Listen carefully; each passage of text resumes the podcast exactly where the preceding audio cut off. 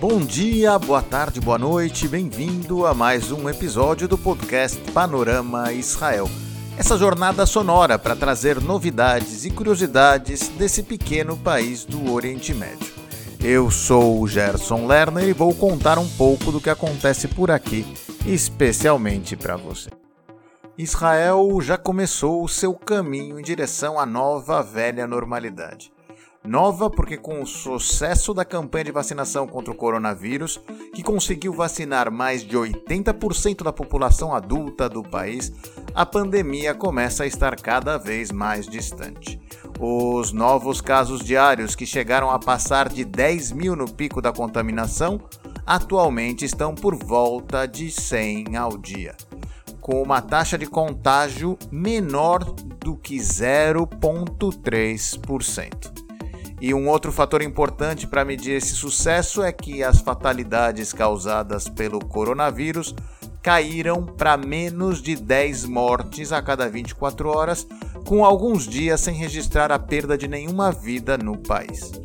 Com todo esse prognóstico, Israel vai pouco a pouco retomando as suas atividades normais. O governo começa a relaxar as medidas excepcionais exigidas durante a pandemia. Agora, as pessoas já não têm mais a obrigatoriedade de utilizar as máscaras em espaços abertos.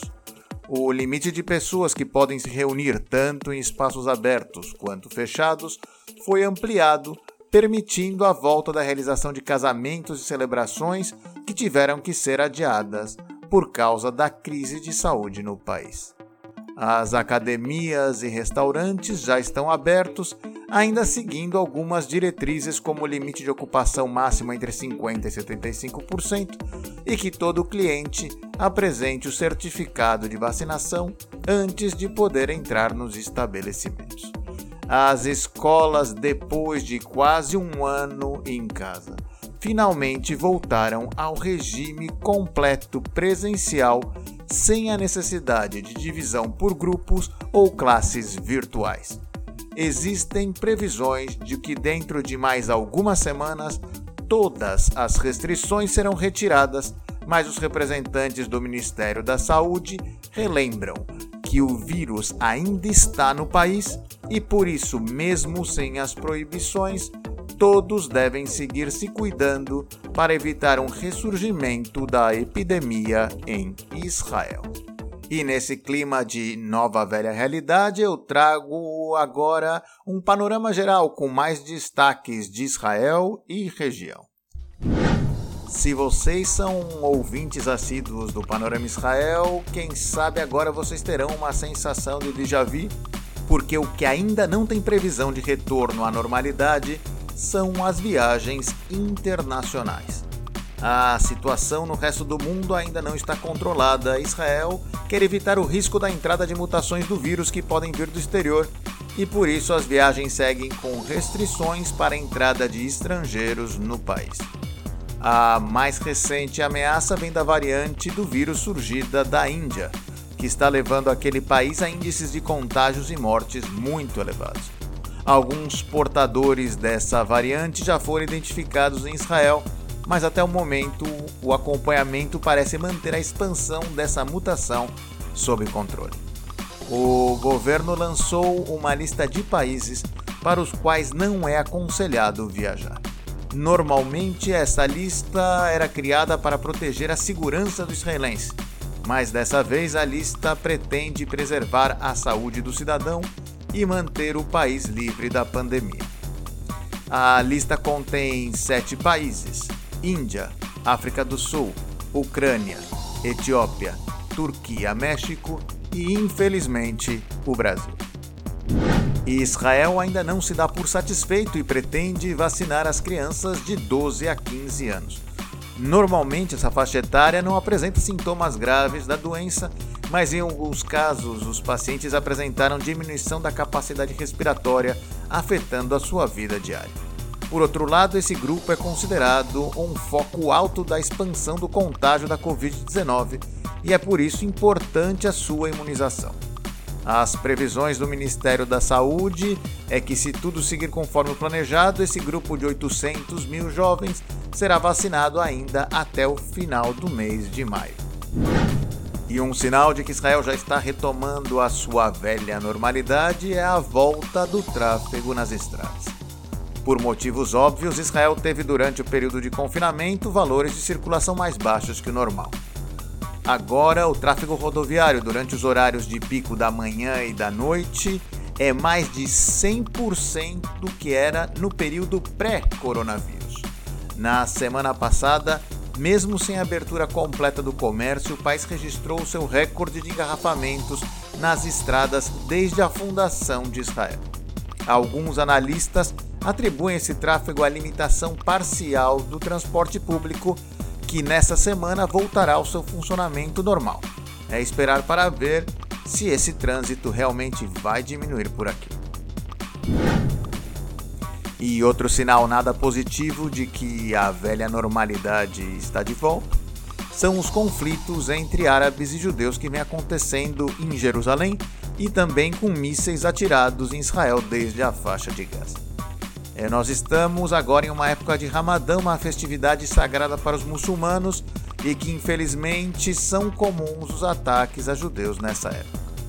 É, dessa vez, jovens árabes têm atacado judeus ortodoxos em Jerusalém, gravado os vídeos dessa ação e depois publicados na plataforma do TikTok. Essas ações criaram a formação de grupos judeus que se reuniram para confrontar os grupos árabes criando uma escalada da violência na capital de Israel. Ao mesmo tempo, o Hamas iniciou uma nova rodada de lançamentos de mísseis sobre o sul de Israel depois de um período de relativa calma. Mais de 40 mísseis foram lançados no último fim de semana, fazendo com que a população tenha que se abrigar em bunkers cada vez que a sirene avisa de um novo ataque aéreo vindo desde Gaza. O exército respondeu aos ataques, destruindo posições estratégicas do Hamas. A esperança é que essa onda de violência tenha chegado ao fim, mas isso só o tempo dirá.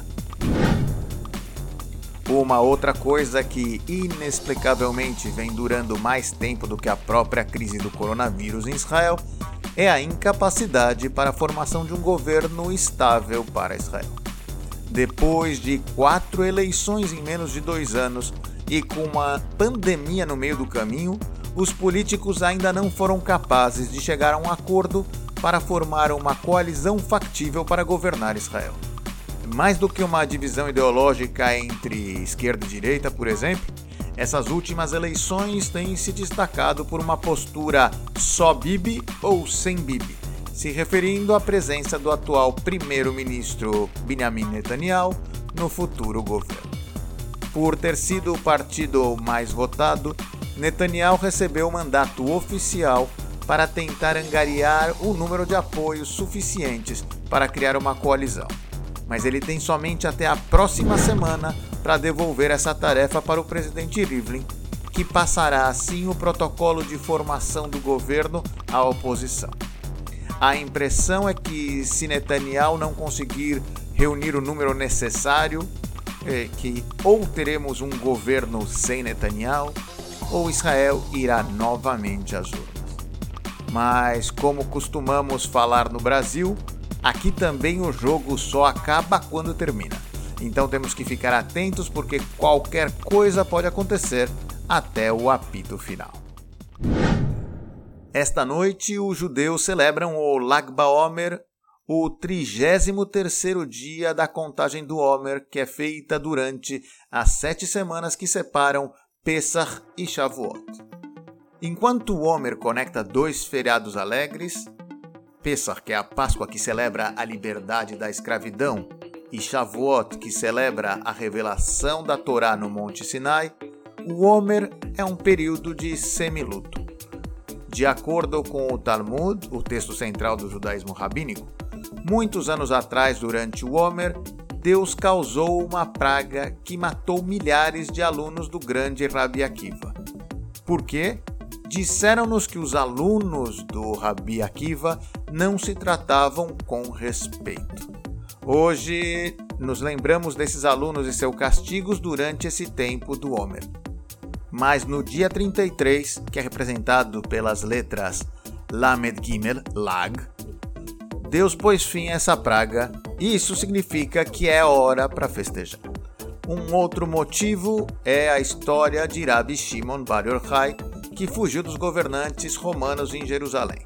Diz a lenda que ele passou anos escondido em uma caverna, sobrevivendo apenas com a água de um poço e os frutos de uma alfarrobeira. Ele era um místico famoso e a história conta que ele morreu justo em Lag Baomer. Em Israel, nesta data, centenas de milhares de judeus racídicos fazem peregrinações ao seu túmulo na cidade de Meron. Eles celebram sua vida fazendo uma festa, cantando salmos e dançando a noite inteira. Para quem já passou o carnaval na Bahia atrás do trio elétrico, lá na Pipoca, vai entender bem qual é a sensação, só que no lugar de abadá, a roupa oficial é chapéu preto, jaqueta preta e a barba não pode faltar. O ano passado a festa teve que ser reduzida por causa da pandemia, mas nesse ano, como a celebração do término da nossa própria praga atual, os racídicos irão em massa para lá. Eu vou deixar um link no nosso grupo do Facebook para que você possa ver como é esta celebração. E entre os judeus menos praticantes em Israel, Lag BaOmer é geralmente uma boa desculpa para amigos e familiares se reunirem e fazer uma fogueira. Esse ano, uma onda de calor caiu justo com a festividade, aumentando o risco de incêndios no país. As autoridades estão proibindo o acendimento de fogueiras, mas as cidades estão disponibilizando alguns espaços especiais permitidos para celebrações de Lag Baomer em volta do fogo. O Panorama Israel é esse jeito diferente de se aproximar do que acontece em Israel, com novidades e curiosidades até você em português. Clique no link que aparece na descrição do episódio e participe do nosso grupo de WhatsApp para receber os episódios no seu celular. Mande a sua opinião no nosso grupo do Facebook, facebook.com groups panorama Israel. E compartilhe esse episódio com seus amigos, porque o que é bom é sempre melhor em boa companhia. Eu sou o Gerson Lerner e espero você aqui no próximo Panorama Israel. Beijos desde Israel e até mais!